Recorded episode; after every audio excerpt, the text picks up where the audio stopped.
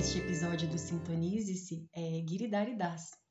Esse é o nome em sânscrito de Gustavo Dauster. Ele é brasileiro, nascido em Praga, atualmente morando com a família no País de Gales, Inglaterra. 53 anos de uma rica caminhada pela vida, pai de dois filhos. Giri também é, não sei se ele já sabe, um dos meus gurus, que significa professor, certo, Giri? Certo.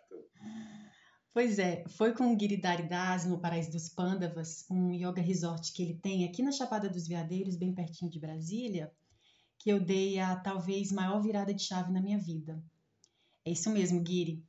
Foi você que me mostrou o caminho para eu conhecer um Deus ou Krishna ou a força suprema mais amorosa, milagrosa e real, presente de fato na minha vida. Giri, você me inspira a acessar Deus o tempo todo e fazer tudo por e para Krishna. Giri Daridas é autor. Eu queria, uhum. Pode queria falar, Giri. a presença aí, o chamado, né? É, e seu trabalho bonito, né? Tenho acompanhado esses anos todos, vendo você aí, né? Nessa, nessa jornada, né? Do despertar. É tão lindo acompanhar isso, né? Então, parabéns aí pelo seu trabalho. Você está aí até hoje, né? Quantos anos já se passaram? Não é um, um fogo na palha, né? Você É. já está há muitos anos. Vamos para o quinto ano de virada. Nessa vida nova, né? Eu que agradeço por tudo que você me ensina, por toda a sua inspiração na minha vida. Guiri, você é autor de quatro livros e de milhares de vídeos no YouTube e Instagram.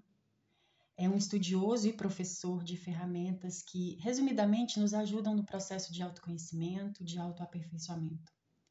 Guiri nos honra com sua presença aqui no Sintonize-se, um canal por onde desejo compartilhar tantos conhecimentos elevados que eu passei a, que eu passei a ter acesso quando li seu primeiro livro, O Caminho 3T, na primeira vez que eu pisei lá no Paraíso dos Pândavas, em junho de 2017.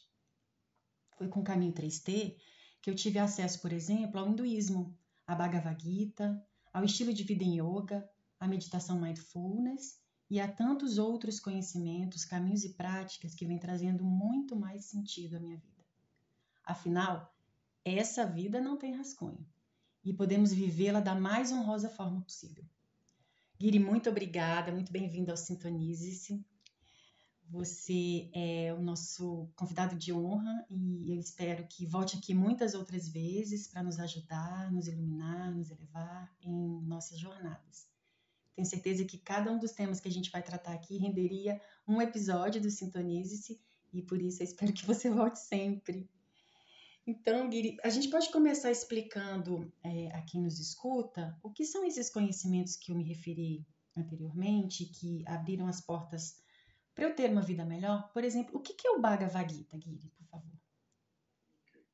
A Bhagavad Gita é, é um dos, talvez o mais importante texto da filosofia do yoga, do caminho do yoga. É o texto base é, do caminho espiritual, é, que a gente chama, né, que no próprio texto identificado como sendo yoga.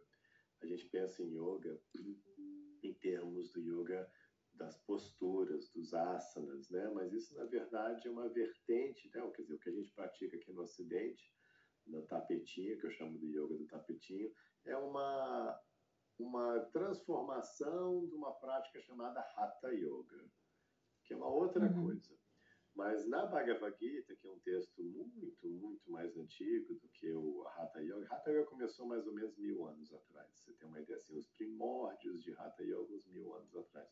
Mas a Bhagavad Gita traz um conhecimento de né, muito mais que isso, milhares de anos mais antigo do que esse. Uhum. E o interessante da Bhagavad Gita né, é que é um texto espiritual, é um texto que traz um caminho, um contato com Deus, uma comunhão com Deus, é onde Deus se apresenta, Krishna se apresenta lá.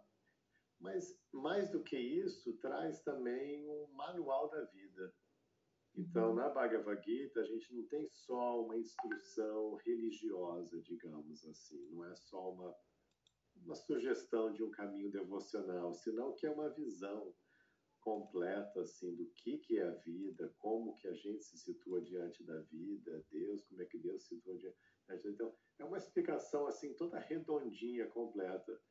Então as pessoas ao se aprofundar na Bhagavad Gita, elas têm um, um mapa da existência, assim, tem um, realmente um manual da vida que ajuda a, a, lidar com o dia a dia, a superar os obstáculos, a viver melhor hoje e, claro, também a, a parte profunda, mística, entendeu?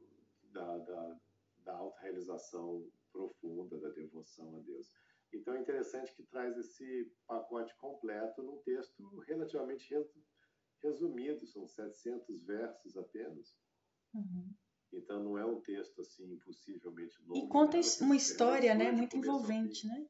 Conta uma história. É, a né? história fica fora, né? A história é o contexto da uhum. onde ele situa, mas a Bhagavad Gita ela existe a parte da história, seria realmente só o foco na, no conhecimento do caminho do yoga. O que é Bhakti Yoga? Você pode explicar um pouquinho? Bhakti Yoga. Então, no trabalho do yoga, é, na própria na linguagem da Bhagavad Gita, porque uhum. né, yoga é uma coisa tão rica que tem mil linhagens, enfim. Então a gente tem que falar dentro do da onde que a gente está falando. Né? Então dentro da, da Bhagavad Gita, Krishna apresenta o termo yoga com vários é, aspectos diferentes. Por exemplo, ele começa a falando sobre karma yoga. Karma é ação. Então, yoga em ação, como fazer yoga no dia a dia, uhum. como lidar com a vida em yoga. Aí ele fala de jnana yoga. Jnana é conhecimento, sabedoria. Então, ou seja, usando a inteligência, o conhecimento, a sabedoria para elevar a consciência, para viver melhor. E aí, aí apresenta também Dhyana Yoga, Yoga da meditação, né? como meditar e o processo de meditação para você elevar a consciência. Mas aí, por último, nessa sequenciazinha que ele faz, ele apresenta Bhakti Yoga. E Bhakti seria traduzido como devoção, é uma tradução, Bhakti, eu gostei muito de um acadêmico que falou assim, não, você tem que entender bhakti como um verbo. Então, uhum. o que, que um verbo tem? Você tem que ter alguém fazendo algo para outra pessoa. Então, bhakti, você tem o devoto fazendo bhakti a Deus. Então, tem essa, você tem que entender a estrutura, né? Uhum. Então, bhakti seria isso, o processo da alma amando, devotada-se, né, prestando amor e serviço a Deus. Uhum. Então isso é Bhakti. Então Bhakti Yoga é a técnica de você, que a gente vê, claro, né, obviamente Jesus praticava Bhakti Yoga, né? A Bhakti Yoga é você focar a mente, manter a sua mente concentrada, né, meditando, concentrada, focada em Deus. Uhum. E aí, é interessante de Bhakti Yoga que o tema Deus inclui muita coisa. Você pode falar sobre os nomes de Deus, aí tem os mantras. Você pode falar sobre as atividades de Deus, as instruções de Deus, um quadro de Deus, uma... entendeu? Então você tem muitos temas ligados a Deus e todos eles servem como foco para Bhakti Yoga. Então a pessoa pode facilmente ficar no estado de bhakti tempo todo, o dia todo, porque não é uma coisa pequena, limitada, estreita, é uma coisa larga. Então a, técnica de Bhakti Yoga é essa, que você mantém a sua vida conectada, yoga é conexão, em amor, devoção, bhakti a Deus. Sim, você falou também de Dhyana Yoga, né? que é, resum, é. resumidamente, meditação. É, hoje no Ocidente a meditação começa a, a, aparecer, a ser praticada com mais força, mas é impressionante como essa prática e esse conhecimento está lá no Bhagavad Gita, na Bhagavad Gita, né? Milenar. Por que meditar, Giri? E qual é a relação da meditação com a doença talvez hoje mais uh, incidente e silenciosa na humanidade, a ansiedade? Meditar por quê? Basicamente, a gente tem dois problemas com a nossa mente. A mente fica a mil. Então, a mente a mil, ela está rodando. O que quer dizer isso? Que ela está numa coisa, num assunto, ela vai para outro assunto, outro assunto, outro assunto, outro assunto, outro assunto, né? Uhum. E aí uhum. você vai pulando, a gente vai e, por associação, né? A gente dá um exemplo assim, fala pão de queijo.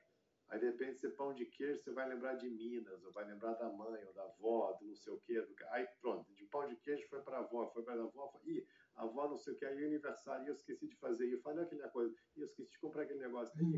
E, a, e a mente vai pulando, assim, de associação. E cada coisa que você pensa, sai um ramo, assim, tem dez, né? E, aí, e vai pulando, né? As escrituras falam que é como um macaquinho, porque na Índia, né, onde eles fazem os macaquinhos pulando assim nos galhos, né? Então é assim, é um macaquinho, vai pulando um galho para outro loucamente.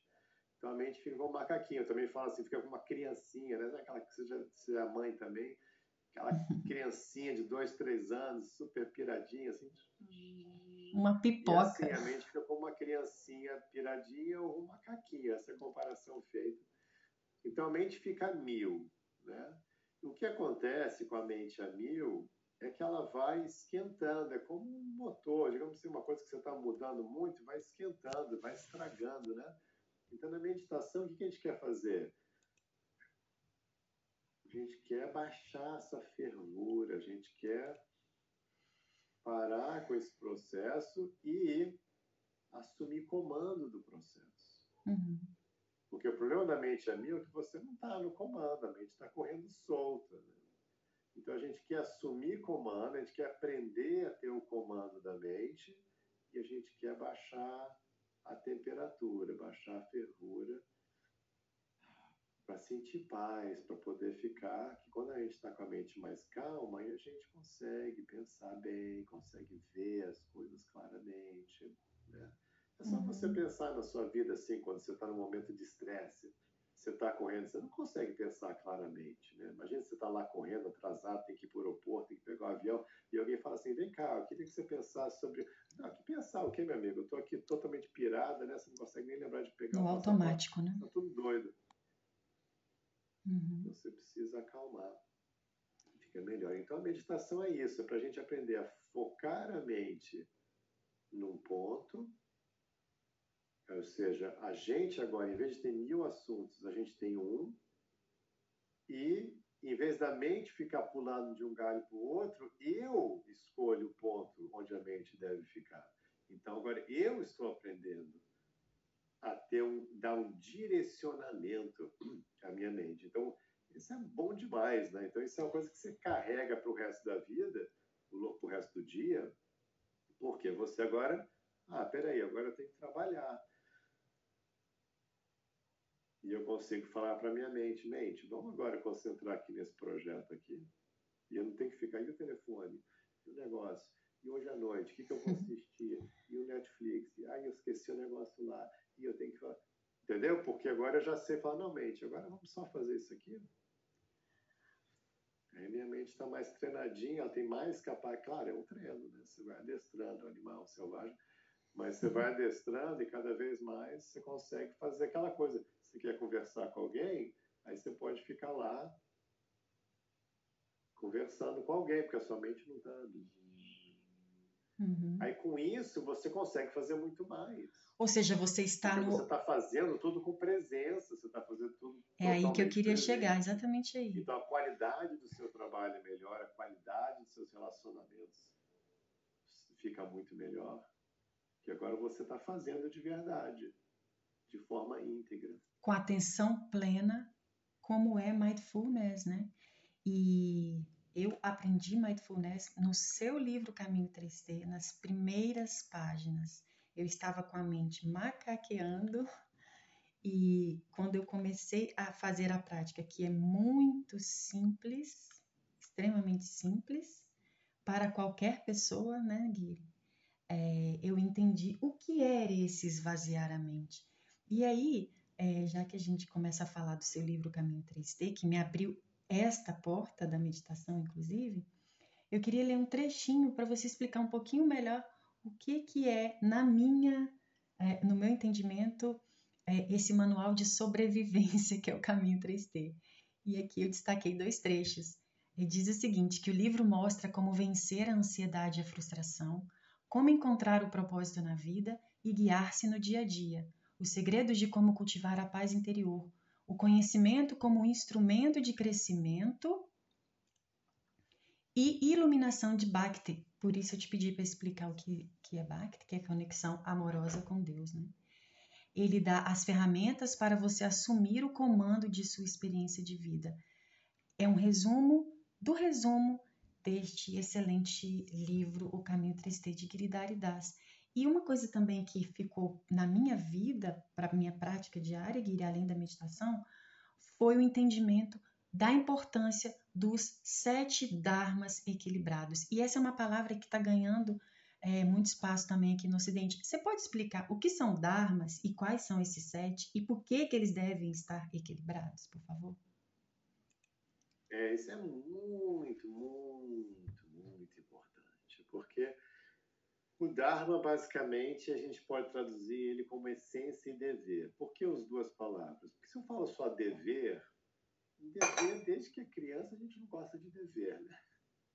Dever é aquela coisa que vem de fora, né? Se alguém manda você fazer, ah, eu tenho, ah, eu tenho né? Então aquela obrigação, aquela coisa desagradável, tá? Eu tenho que fazer meu dever, tá? é chato, mas não é isso. Então não é isso. Aí tem a palavra essência. Por quê? Porque é minha essência, está vindo de mim. É o que define, é o que faz, é o ser eu, ser eu. Mas uhum. aí você combina as duas palavras, essência, dever. Ou seja, de quem eu sou, então o que, que eu preciso fazer para honrar, para vivenciar, para viver aquilo que eu sou. Essa é a ideia do Dharma, muito legal. Uhum. Ou seja, é o seu propósito que nasce de quem você é uhum. e do uhum. momento que você está passando, né? Não só você aqui, agora, hoje, nesse instante, o que, que você tem que fazer. Então é, é uma coisa muito fluida, porque você, na medida que você vai mudando, os seus dharmas vão mudando também e eles vão fluindo ao longo do dia, ao longo da vida, vai ajustando. Então não é uma coisa artificial, de novo, e certamente não é algo, uma imposição externa, não. Uhum. É de você, está brotando de dentro de você. Então, uma maneira que eu, então, que Krishna me inspirou a botar nesse livro Caminho 3D foi de falar então de sete dharmas. Por quê? Porque a gente tem uma ideia muito ruim, as pessoas se confundem. Quando fala a palavra propósito, as pessoas assim têm uma ideia de algo fantasioso, assim, eu brinco assim, como se fosse assim, uma, uma letras douradas que vão baixar do céu, sabe? Céu, algo muito enorme, né? Sei lá, né? Uma coisa assim, eu vou curar câncer, eu uhum. vou, sabe, liberar meu país, sabe? Vem uma coisa assim grandiosa, tem uma uhum. ideia assim meio bobinha, né? Então baixa uma coisa assim, né, que eu tenho um propósito, né? Eu preciso descobrir a cura para o câncer. Não, não é isso. Né? Então eu falo em sete categorias, eu separo em sete categorias que batem até direitinho com os sete chakras. A gente não precisa entrar nesse detalhe, que é só um, uhum. uma ferramenta de Para o próximo episódio. É? É. Então o que, que eu falo? Eu falo primeiro você tem o, o, o mais difícil, eu falo assim, o primeiro o mais difícil é o Dharma vocacional que eu defino como aquilo que tem a ver com a sua carreira. Por exemplo, você, jornalista, você trabalha com palavras, com divulgação, né? você pega ideias e divulga para os outros né? através uhum. da palavra, do poder da palavra. O meu Dharma vocacional é professor, eu gosto de ensinar, eu gosto de, né? eu pego o aprendizado, gosto de trabalhar ele e uhum. apresentar ele todo fechadinho para frente, entendeu? Sou professor. E assim vai. Outra é cientista, minha esposa é cientista, eu, né, outra é artista, e outra trabalha com corpo. A gente está lá, todo mundo vendo aí, está gravando isso no meio da Copa do Mundo, então está lá cheio de pessoas cujo dharma devocional, vocacional, perdão, é corpo, né? São uhum. grandes atletas, né? E chegaram lá e todo mundo está lá apreciando né, as habilidades né, físicas. É o nascer para isso? Seria assim, mais ou menos, que É, aquele chamado, né? Assim, uhum. Você pega lá um grande jogador de futebol, tem aquele chamado. Ele não teria chegado naquele nível se ele realmente fosse um. Não, eu gosto de ficar pensando, eu sou filósofo, cientista. Não, o negócio uhum. dele é aquilo. Né? Às vezes tem uns casos, mas, enfim, era, era mais aquilo mesmo. Né? Então, o vocação. Esse é o mais difícil. Tá? As pessoas se enrolam um pouco com esse. Daí para frente fica fácil. O segundo Dharma é o Dharma natural, que é você se cuidar. E na Bhagavad Isso eu pego da Bhagavad Gita. Bhagavad Gita Krishna fala, você não pode ser um yogi se dormir demais ou dormir de menos, ou se comer demais, comer de menos, se você não tiver é, diversão. Então, assim, os equilíbrios da vida física. Uhum. Então, eu falo de comer bem, de exercício, dormir bem, e também a gente aborda o assunto né, de sexualidade, como lidar com a sua sexualidade. Então, isso é o Dharma natural.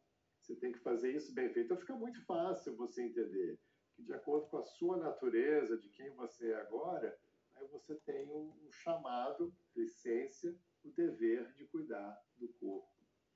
O terceiro é o Dharma ocupacional que é o que você está realmente fazendo com o seu dia, qual a sua ocupação. Ah, é dona de casa, não, estou com esse emprego. Às vezes o emprego não tem nada a ver. Às vezes você está lá, né, a famosa história lá da, da, artista lá que é garçonete, né, aquela coisa clássica de Hollywood. Está lá garçonete, não, mas eu sou realmente, seja, a vocação é de artista, mas por enquanto eu estou na dever ocupacional aqui de garçonete. Seria assim que elas iam explicar. Né? Então, às vezes, a gente tem né, uma ocupação que não bate. Claro, a gente está falando que deve bater. Né? O ideal é quando a ocupação bate com a vocação. Aí a, a coisa fica forte. Você fica com uma vantagem, porque agora você está trabalhando com aquilo que você é. De novo, imagina uma pessoa tentar ser atleta e não é atleta, é uma pessoa que não curte negócio de corpo, que quer mais é ficar pensando, escrevendo música. Aí quando vai fazer negócio só do corpo, né? Não é exatamente o que a pessoa quer fazer, não é aquilo. Agora, Fica se a pessoa é pesado. é aquilo que ela gosta, aí ela, tenta, aí ela tem uma vantagem. Então, por exemplo, eu amo ensinar.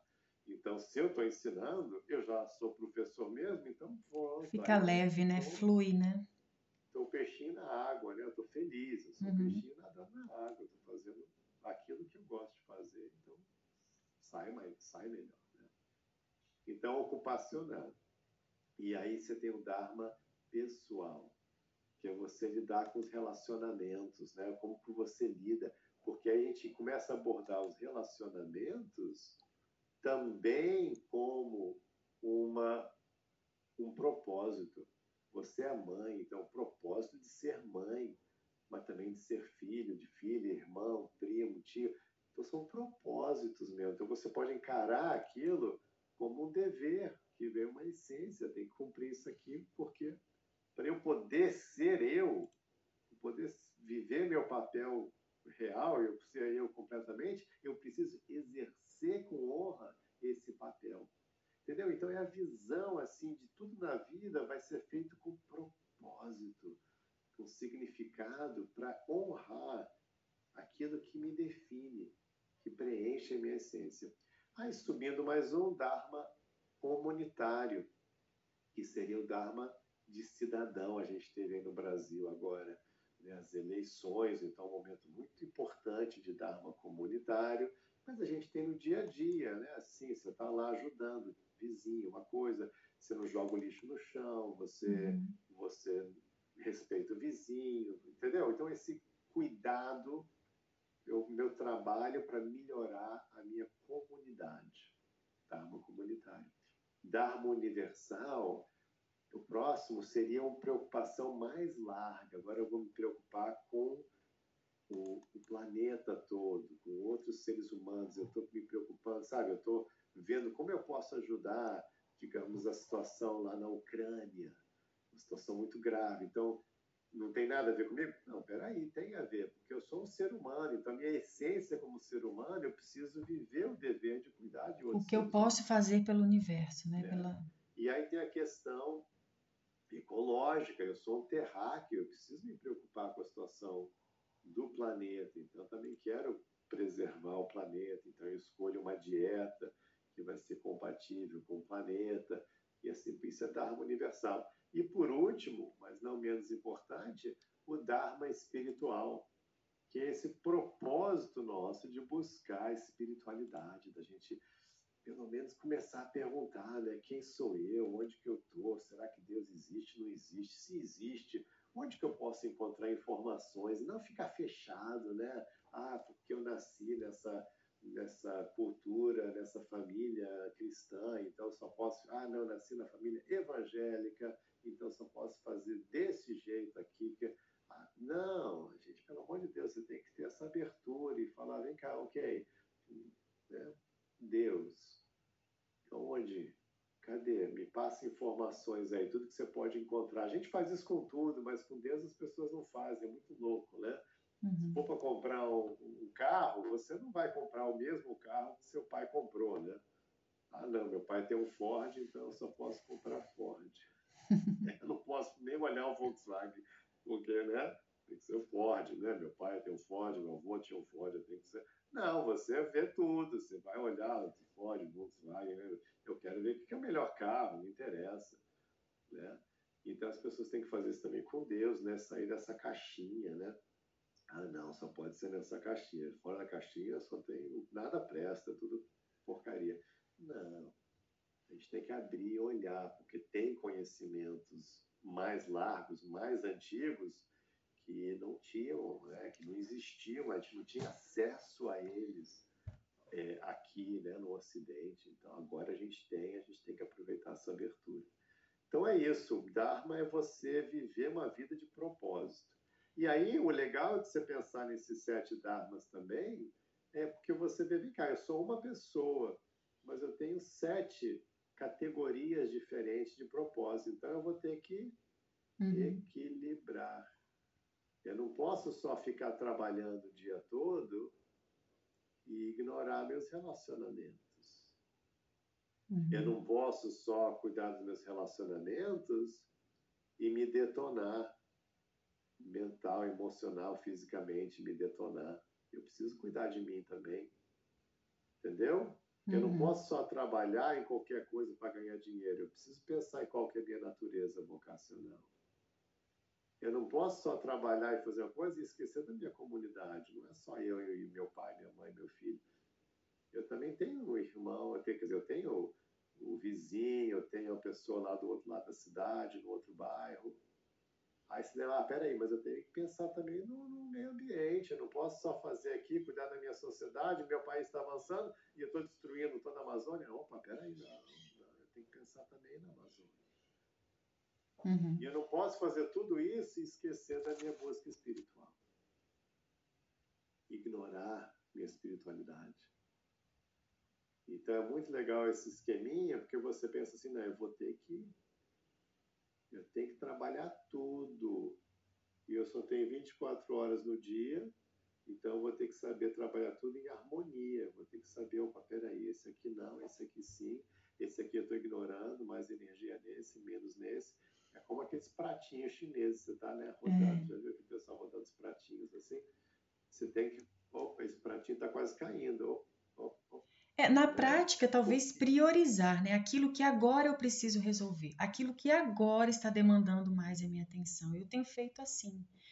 É, é um fluxo diário. Sim. Você tem que, na verdade, manter aquilo uhum. de, é, no máximo semanal, mas não, não pode nada ficar esquecido, não. E Guiri, é interessante que anos atrás, talvez 10, 15 anos, eu ouvi uma pessoa me dizer a seguinte, a seguinte frase: é, fazer o que você não quer mina você. E não fazer o que você quer também mina você. E, e é uma frase simples que é, está, é, no meu entendimento, perfeitamente alinhada com os sete dharmas que você traz no livro. Se você não cuida de cada um deles naquele momento que eles estão te demandando, aquilo vai virando uma bola de neve, vai aumentando e os buracos ou as poeiras para debaixo da tapete vão crescendo de uma maneira que daqui a pouco você ou não consegue administrar ou se torna inviável administrar é, dessa forma.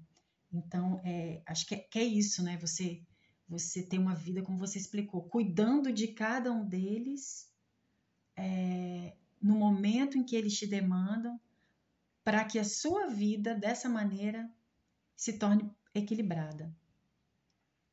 Guiri, é, outro ensinamento valiosíssimo que o caminho 3T nos traz é em relação à alimentação e às sangas. Por que o vegetarianismo? A gente falou dos, dos sete dharmas, né? A gente uhum. deu, a gente falou que tem dois dharmas, nesse caso a alimentação vai abordar dois desses dharmas. Um a gente falou dharma natural, da gente se cuidar, né? Quando no, no item de se cuidar, nesse dharma natural, eu falei tem três pilares principais, que é comida, exercício e sono. Né? Uhum. A gente tem que comer bem, exercitar bem, dormir bem. Então, no, no, no quesito comer bem, se você pesquisar, assim, se você vê os nutricionistas, claro que sempre tem o pessoal querendo puxar sardinha para outro lado, mas a ciência realmente mostra que a, a dieta baseada em plantas é superior ao corpo humano, entendeu? Reduz é, a incidência das doenças principais que causam morte hoje para os seres humanos, né? Incluindo aí doença cardíaca, câncer, diabetes. Então, uma lista enorme. Quando você tem uma dieta baseada em plantas, reduz esse risco. Você começa uhum. a curar o corpo. O que a ciência mostra muito interessantemente é que você já sabe, uma pessoa está fumando, a pessoa está fumando cigarro, aí ela está destruindo o pulmão, o pulmão está ficando todo ruim, cheio de coisa e tal. Aí quando ela para de fumar o cigarro, o que acontece? Começa um processo de cura, né? O corpo consegue curar e depois de X anos desfaz o estrago do cigarro. Uhum. O que a ciência mostra também é que a mesma coisa acontece com a carne. Quando você está comendo carne, você está atacando o corpo. Tá? Aí quando você para, o corpo começa a recuperar e consertar o estrago que você fez. Uhum. Tem muitas razões assim. É, e no livro Caminho 3D você lembra que eu até cito, né? Um, Sim. Sete razões, né, para você adotar uma dieta sem animais. Mas a primeira razão, de certa forma, é que eu mais gosto, porque aqui não tem discussão, que é você vai se sentir bem, né?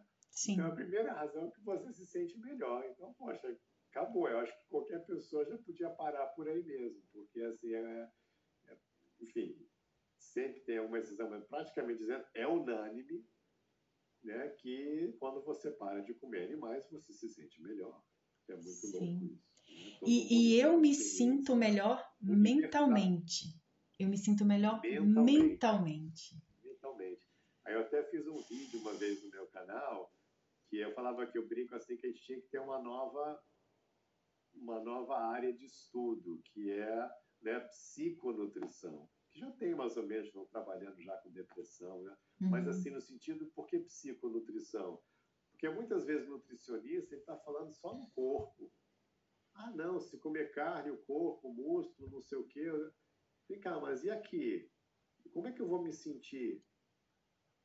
Minha mente, porque eu não sou só o corpo, eu sou corpo e mente, eu tenho um lado psicológico, uhum. meu lado mental. Uhum. Então, a nutrição, ela ignora completamente o lado psicológico, é muito louco isso. Uhum. Então, se você fizer um estudo psiconutrição, ou seja, mente e corpo, Aí não tem Eu não sei se você já viu um animal num abatedouro, Guiri. Espero que não tenha passado por isso, mas eu sim. Né?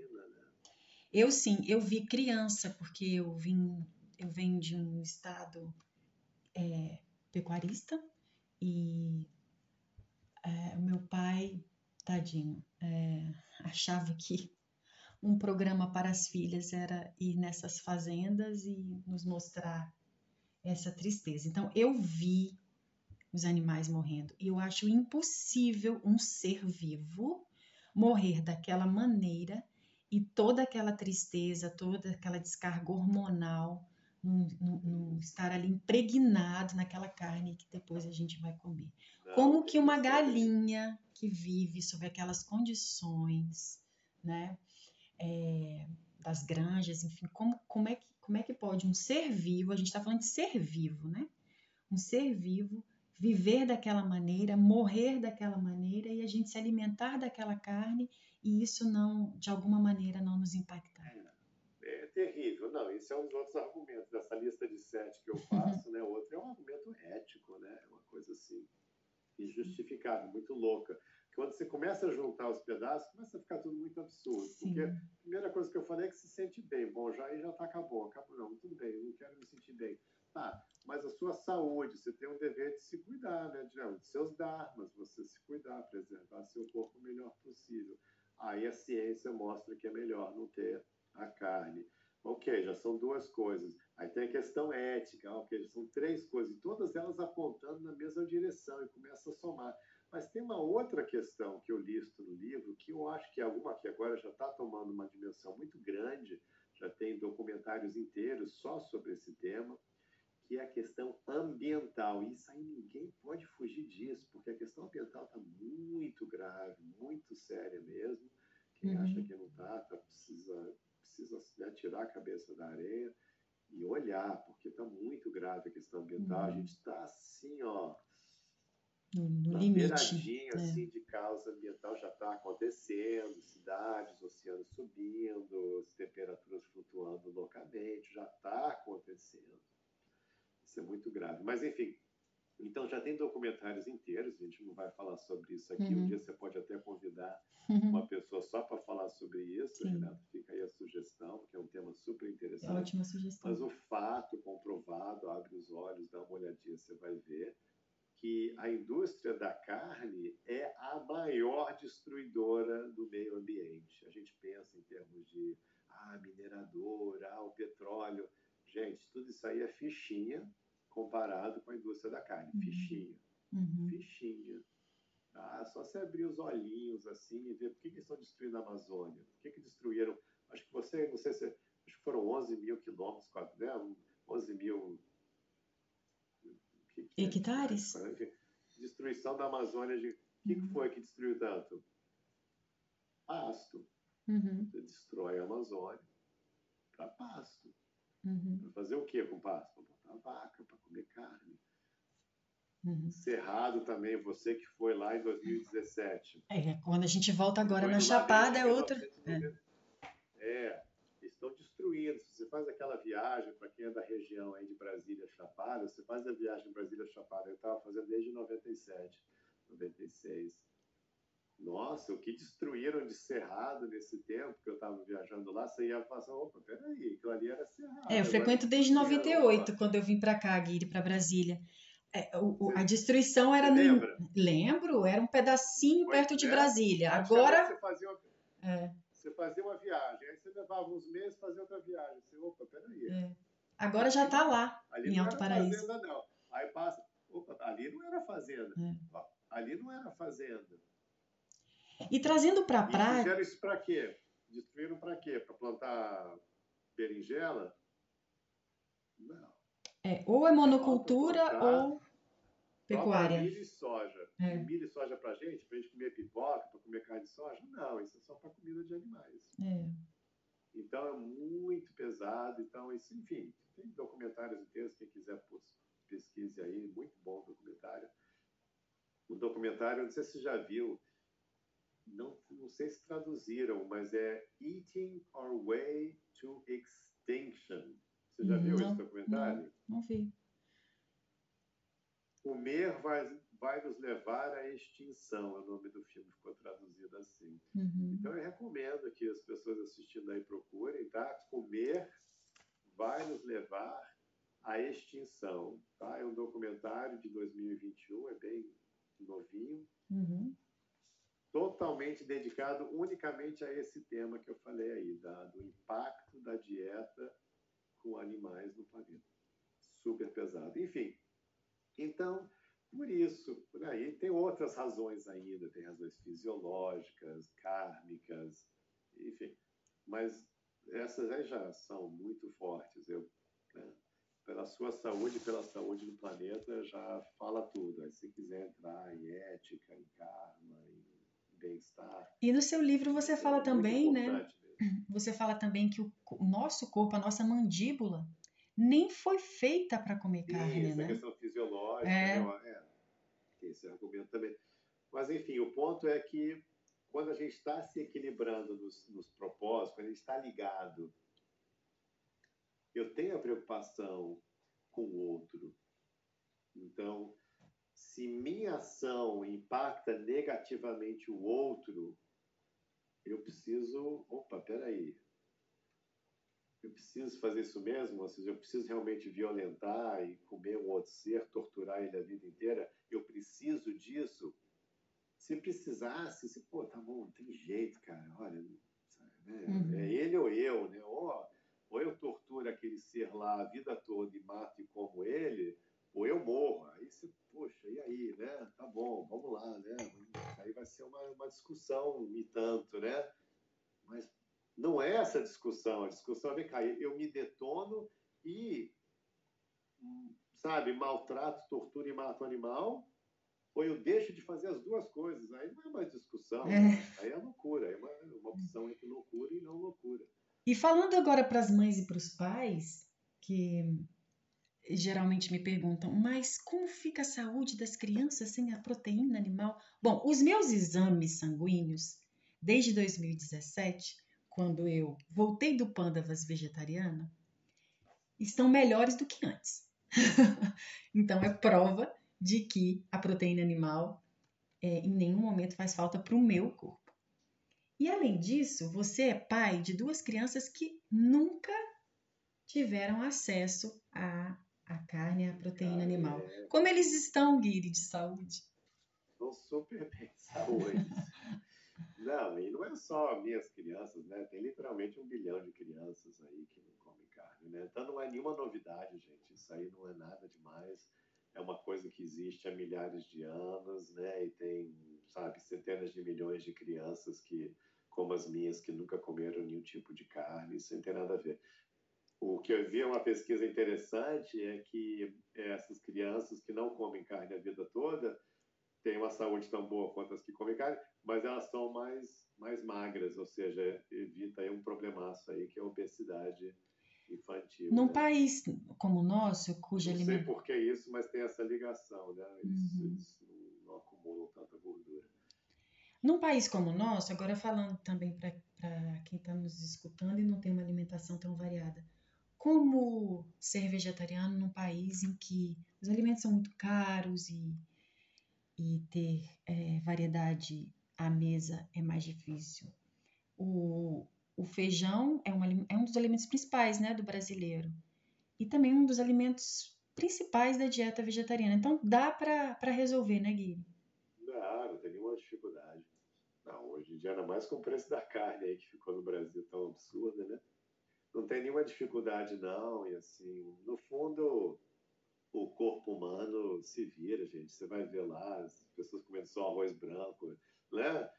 sociedades inteiras lá que praticamente só comiam arrozinho branco. Enfim, imagina, você está comendo arroz, feijão, e está comendo leguminosas, e né, aí tem um. Né? Tem tanta coisa, legumes diferentes, uhum. e o arroz, arroz integral, e não sei o que, fruta. E... É, não tem limite, né? Não tem. Isso aí não é um problema. Vamos falar um pouquinho de sanga, o que é sanga e qual a importância de estar bem acompanhado na vida? É, a ideia de sanga, o caminho do yoga, a espiritualidade do yoga, enfatiza muito uma coisa que é óbvia né, para a gente, que a gente é afetado pelo nosso círculo social. Então a gente usa a palavra associação. Né? O que, que você está se associando? não é proximidade, é diferente assim só de ah, eu tô junto, tô perto assim. É realmente o intercâmbio amoroso. Então, com quem que você está tendo intercâmbios mais profundos, amorosos? Uhum. Com essa pessoa, o que vai acontecer é que vocês estão tendo uma troca de consciência. Então, a sua consciência vai afetar a pessoa e a consciência da pessoa vai afetar você. Tem gente que acha, não, eu vou só ajudar todo mundo aqui. Não tem importância me associar com pessoas Z porque eu vou só estar ajudando. Não, nunca é assim. É assim sempre. Então, você vai trocar. Então, aquela velha coisa, né? Diga-me com quem andas e te direi quem és. Isso é uma verdade aí já milenar, né? Uhum. Todo mundo sabe disso. Mas na, no caminho do yoga dá, dá esse, esse alerta, assim, olha, tenha cuidado, porque você vai ser influenciado. Então, se você ficar rodeado por pessoas com consciência baixa, materialistas, egoístas, invejosos, você também vai ficar materialista, invejoso, consciência baixa, você também vai ter essas qualidades. Uhum. Porque se tornam referências. Então é né? melhor você buscar o contato com pessoas que estão elevando a consciência, que estão com um comportamento mais né, trabalhado. Né? Não vamos usar a palavra mais nobre, mas no sentido que pessoas que estão parando, que estão pensando, que estão escolhendo, que não estão só seguindo, né, de novo, comprando Ford, porque o pai tinha um Ford. Que estão realmente olhando, escolhendo, refletindo e tentando agir melhor. Então, pelo menos pelo menos elas querem, né? Eu quero ser uma pessoa melhor, eu estou com o propósito de melhorar, auto-aperfeiçoamento, auto-realização. Então, esse é um tipo de pessoa bacana, diferente da massa geral de pessoas que não estão com essa prioridade. Não é assim que a gente é melhor ou que o outro é melhor, é pior. Não é uma questão de melhor ou pior. É uma questão de, de escolha. Uhum. Então, a grande massa geral das pessoas não escolhem. Correto? Você não concorda? Eles não Concordo. escolhem o autoaprimoramento. Ah, não é? Não, hum. não é, não. Ah, o que é importante para você? Autoaprimoramento, autorização. Quem fala isso? Né? É a vida do ter, né? É a vida do ter. A vida do possuir, é, a vida do acumular. Eu vou me divertir, o que é mais legal, hum. sabe? quero que você se dê muito mal, eu quero me dar bem. Você fala uma coisa interessante também no livro? Quero uma grana, eu quero, sabe, me divertir e que se dane o resto. Outra coisa muito interessante. Então, quando Perdão. você escolhe se associar com essas pessoas que fizeram essa escolha linda, radical, de falar, não, não, a minha vida humana é muito especial, eu quero priorizar, eu também vou buscar conforto, minhas coisas, tudo bem, mas eu vou priorizar bem-estar e autorrealização. E aí, quando você tem contato com essas pessoas, aí você tem toda uma ajuda, sua consciência vai elevando junto. Então, por isso que no nosso trabalho tem o, a gente tem o que é chamado comunidade raiz do yoga. Então, meus alunos, eles se congregam numa comunidade totalmente online, porque essa coisa de, de ir lá para a igreja, para o templo, isso aí não dá certo hoje em dia mais. Então, a gente tem um, um grupo de WhatsApp, a gente tem nossos encontros no Zoom, entendeu? Então, a gente se encontra, a gente tem uma, um lugar para a gente se encontrar, para trocar ideias. Uhum. Aí, às uhum. vezes, alguém... É muito legal.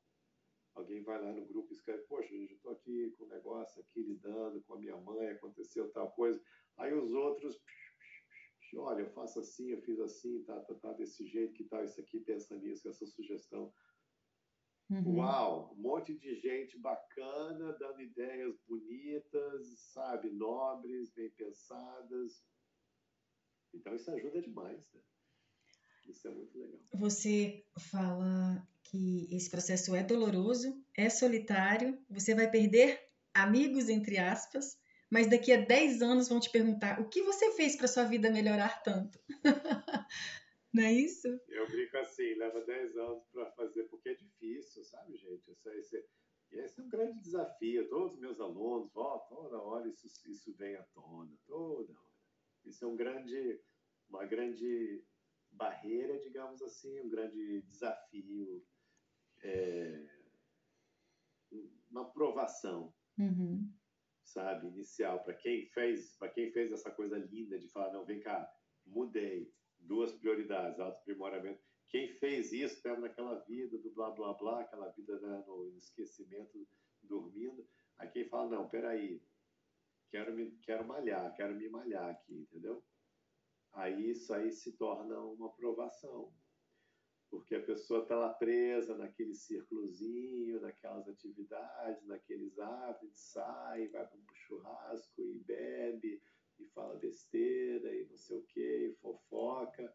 Aí eu vou ter que sair daquilo, porque aquilo ali não vai me servir mais, aquela conversa não vai me servir, sabe? Aquela uhum. frequência não vai me servir. Aí a gente tem que começar a reconhecer o final de ciclo e a gente sofre muito assim. A gente tem um preço a pagar, né? Quando você fecha ciclo. Sim. Você sabe, né? Você Sim. ciclo. Então, quando você fecha ciclo, tem, não é? é? Tem que pagar. Ah, tu quer fechar? Tudo bem, mas agora, paga aí. É como você sai do restaurante. Tudo bem, agora paga. Uhum. Você ficou aqui, comeu, bebeu, agora você quer ir embora, você tem que pagar. Uhum. E todos os nossos ciclos são assim, né? A gente quer fechar, tem que pagar. E aí, ah, mas aí depois você, aí, aí é lindo, aí é ótimo. Saí, paguei, agora. Uh, aí você já está em outra frequência, mas tem que pagar. Uhum. Não é de graça. Renata já foi diferente lá atrás e acredito que Gustavo Dauster também já foi. O que fez você é, ou despertar, o que startou esse processo em sua vida? Se você quiser dar um resuminho para a gente, para mostrar que é possível crescer. É, no meu caso, já veio, né? O yoga usa a palavra samskara. Samskara é um é um registro subliminal de outras vidas. No meu caso, já veio, já vim com samskara, buscador, entendeu? Eu vim aqui para entender, para fazer sentido da coisa. Eu já vim com isso. Então, mesmo não tendo um ambiente de casa que filosófico, espiritual, todo mundo é ateísta, sabe? Então, assim, não tinha uma busca assim mas eu já vim com essa semente assim de não só de buscador, mas de pegar e realmente reformular, entender, compreender a vida como um todo. Então, o que eu faço hoje parece que eu já vim para fazer isso mesmo, entendeu? É, Guiri, é, de onde vem tanta inspiração? Você não tendo experiências práticas no mundo material, mas conseguindo ajudar e falar com quem vive coisas que você nem vive, dificuldades que você felizmente não tem. De onde vem isso? Um, o que eu posso dizer é que esse caminho ele traz muita clareza mental. Uma das coisas que eu falo para meus alunos, quando você pratica, né, todas essas diferentes avenidas, né, de perfeição do caminho 3T, você está trabalhando, né, mindfulness, o Dharma, questão emocional, conhecimento, Bhakti. Você está trabalhando todas essas facetas da vida, esse trabalho holístico, que eu, que eu chamo do caminho 3D. Uma das coisas lindas que traz é essa clareza mental. Então você consegue ver as coisas, entendeu? Uhum. Porque não tem barulho, tem menos barulho, você consegue enxergar. Então tem isso. E também tem assim o acumulado, né? Literalmente eu faço isso há mais de que 30 anos, né? Uhum. Então 30 anos que você está em contato com outras pessoas, ajudando outras pessoas, aí você também você já vivenciou tantas experiências, já teve tantos processos que você já acompanhou uhum. Que também traz uma vivência. Então, é uma mistura de clareza mental, de, de compaixão, de poder se colocar no lugar do outro, né? E de experiência que você... vai acumulando. Sim, você já deve ter explicado isso inúmeras vezes, mas por que 3T? Eu não ouvi, ficou sem som. Você já deve ter explicado isso inúmeras vezes, o título do livro. Por que 3T? Caminho 3T. É, o 3T surgiu da prática raiz do processo de autorrealização que eu sigo, que são três elementos, tá aí o três, que são transcendentais. Então, a gente tem um, um mantra transcendental, que é o, a prática de meditação mântrica com o mantra Hare Krishna.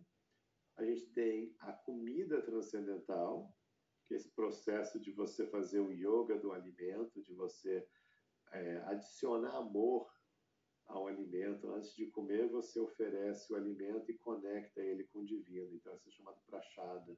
Então, esse é o alimento transcendental. E três, o cultivo de conhecimento transcendental. São três práticas raízes assim da, né, desse caminho da autorrealização.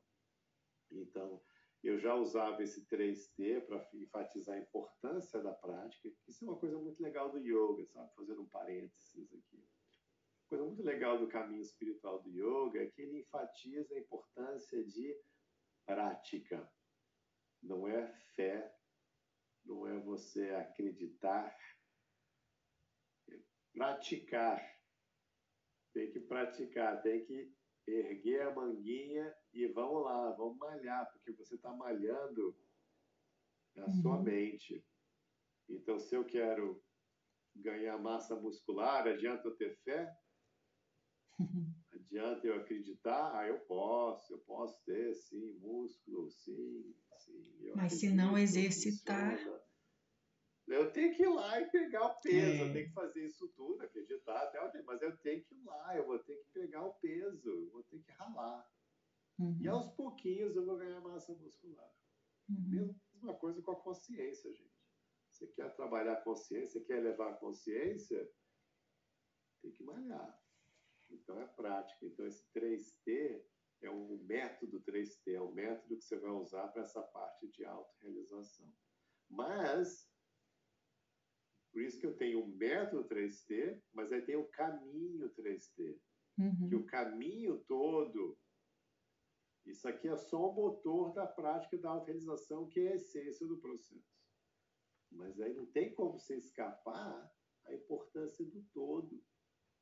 Aí entra o resto do caminho 3T, as outras, todas as outras páginas do livro, né? Você precisa se cuidar, aí vai ter tudo, vai ter o lado da comida, da emoção, do trabalho, do mindfulness. Você vai ter que trabalhar tudo.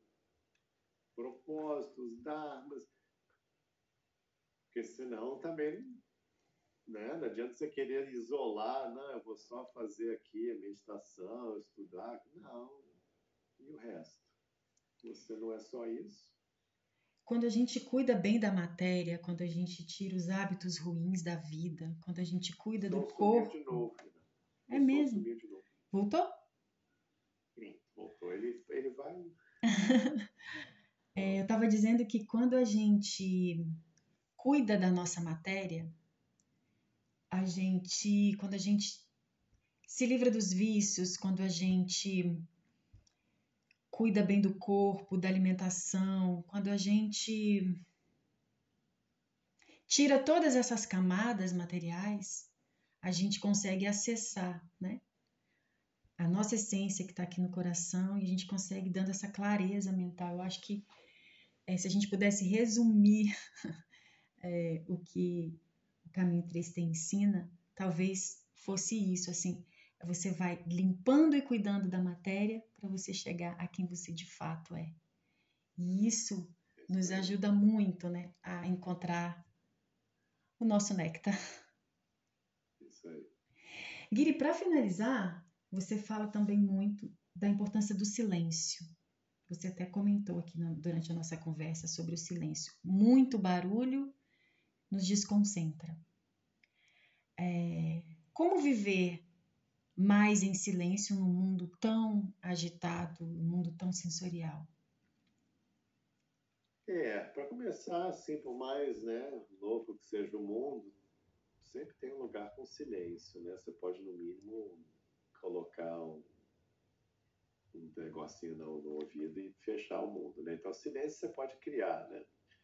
Mas aqui o importante é o silêncio de dentro, né? Também, não é o assim de fora Eu tenho momentos, eu posso fazer um momento de contemplação e silêncio no meio do trânsito, lá no meio do aeroporto, entendeu? Não tem nenhuma dificuldade. A questão é, é aqui dentro. Não é tanto barulho, não é tanto uma onda sonora que está chegando aqui. Isso não, uhum. sabe, não atrapalha. Claro que se está realmente silêncio aqui fora é legal, né? Fica mais. Você está no meio da floresta, você está na. Legal. É bom ajuda. Mas eu diria que ajuda, eu diria que não é tudo. O importante é o silêncio aqui.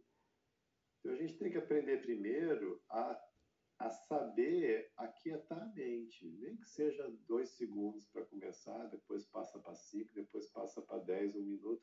Até os momentos onde você não tem palavras na mente. Sabe, a gente está sempre conversando, né? Blá, blá, blá, blá, blá. Você tem que ter só capacidade, nem que, de novo, nem que seja cinco segundos de cada vez, de. E naquele espaço não ter palavras, não ter pensamento de palavras. Sabe? Uhum. Encerrar aquele papo interno um pouquinho. É ter uma vida meditativa. E quanto mais né? você puder fazer isso, é, você vai. E assim, muito do nosso trabalho uma vida boa é muito focada nisso, esse trabalho de interiorização, você visão interna, foco interno. Então isso aqui é muito importante, sabe? A gente fica sempre para fora, para fora, para fora, né? Olhando, vendo, ouvindo. É virar a seta para a gente boa mesmo. Parte, né? assim, é, não é só tudo, todo isso não é minha ideia, isso é uma coisa que vem do, do yoga, do budismo, de, até depois do cristianismo pegou também, de você esse trabalho interior, entendeu? Isso aí é tudo, isso aí é o ouro, entendeu? De você olhar, introspecção. Tem uma coisa chamada interocepção, que é muito legal de você observar o corpo, você ouvir o corpo muito legal esse tema, interocepção. Eu fiz um vídeo sobre isso, não sei se você viu. Mas só de você, por exemplo, tentar detectar a sua batida cardíaca. Sabe? Você colocar sua consciência na sua própria batida cardíaca. Uhum. Na sua respiração, você ouvir seu intestino, sabe? Você prestar atenção no seu corpo. Só isso é interocepção. Então, qualquer trabalho que você faz isso, é muito bom, isso traz uma calma muito grande, né? Isso te traz harmonia e equilíbrio. Muito importante. O corpo e a intuição são Sim, a voz de Deus o tempo inteiro falando com a gente, os sinais que o corpo dá. Né? É bem interessante isso. Sim. Guiri, onde, onde te encontrar nas redes sociais? Então, é, se você digitar Giridhari, G-I-R-I-D-H-A-R-I.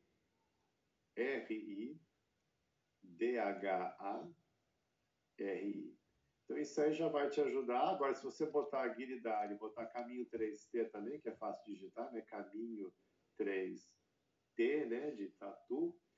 Então, 3T de tatu, você vai também achar facilmente. Já o Google já vai te levar Guiri, muito obrigada profundamente. É uma honra sempre estar com você, ouvir você. E eu queria fazer um convite. É um eu queria fazer um convite, se você puder e topar, da gente finalizar esse episódio com um minutinho de meditação mindfulness, que é um dos ouros que está no seu livro Caminho 3D. Pode ser? Ser sim. Então, antes da gente encerrar, agradecer aí a seu trabalho e a todos que estão ouvindo também pelo tempo. E agora a gente pode então encerrar com esse trabalhozinho bacana, um exercício muito simples. Se você não estiver dirigindo, se estiver dirigindo, você faz isso depois, por favor. Uhum. Mas se você estiver aí tranquilinho em casa, você pode fechar os olhinhos. E você vai fazer agora o seguinte: você vai começar a respirar lenta e profundamente. E você vai começar a trazer sua consciência, sua atenção, só para o simples ato de respirar.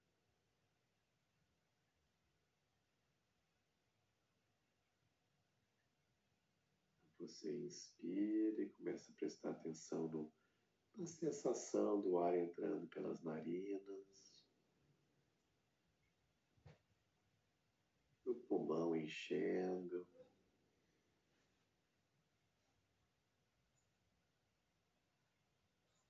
Exalando. E vai jogando sua consciência só nisso só na respiração.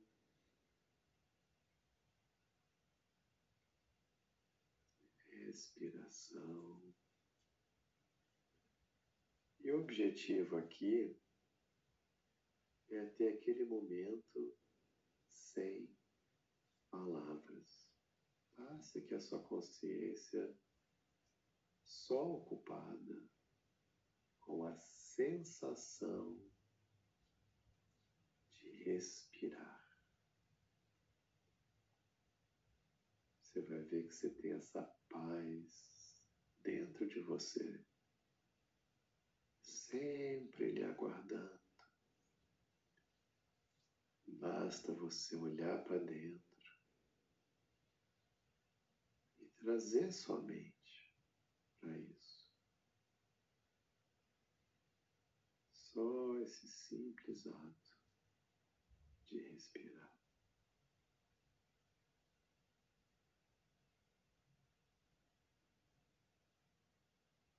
Você pode fazendo isso sempre que você quiser. Pode fazer várias vezes por dia. Mente está a mil, está cheia de ansiedade. Se você para e faz isso, você vê que você vai estar dando uma resetada na mente. Você vai se sentir muito melhor fisiologicamente. Uma série de coisas vão começar a acontecer no seu corpo, te trazendo calma. Com essa mudança, você fica com mais clareza. assim, sempre que puder, você faz isso. Muito bem, então, muito obrigado a todos de novo. Com muita paz e com muito amor. Hare Krishna. Hare Krishna.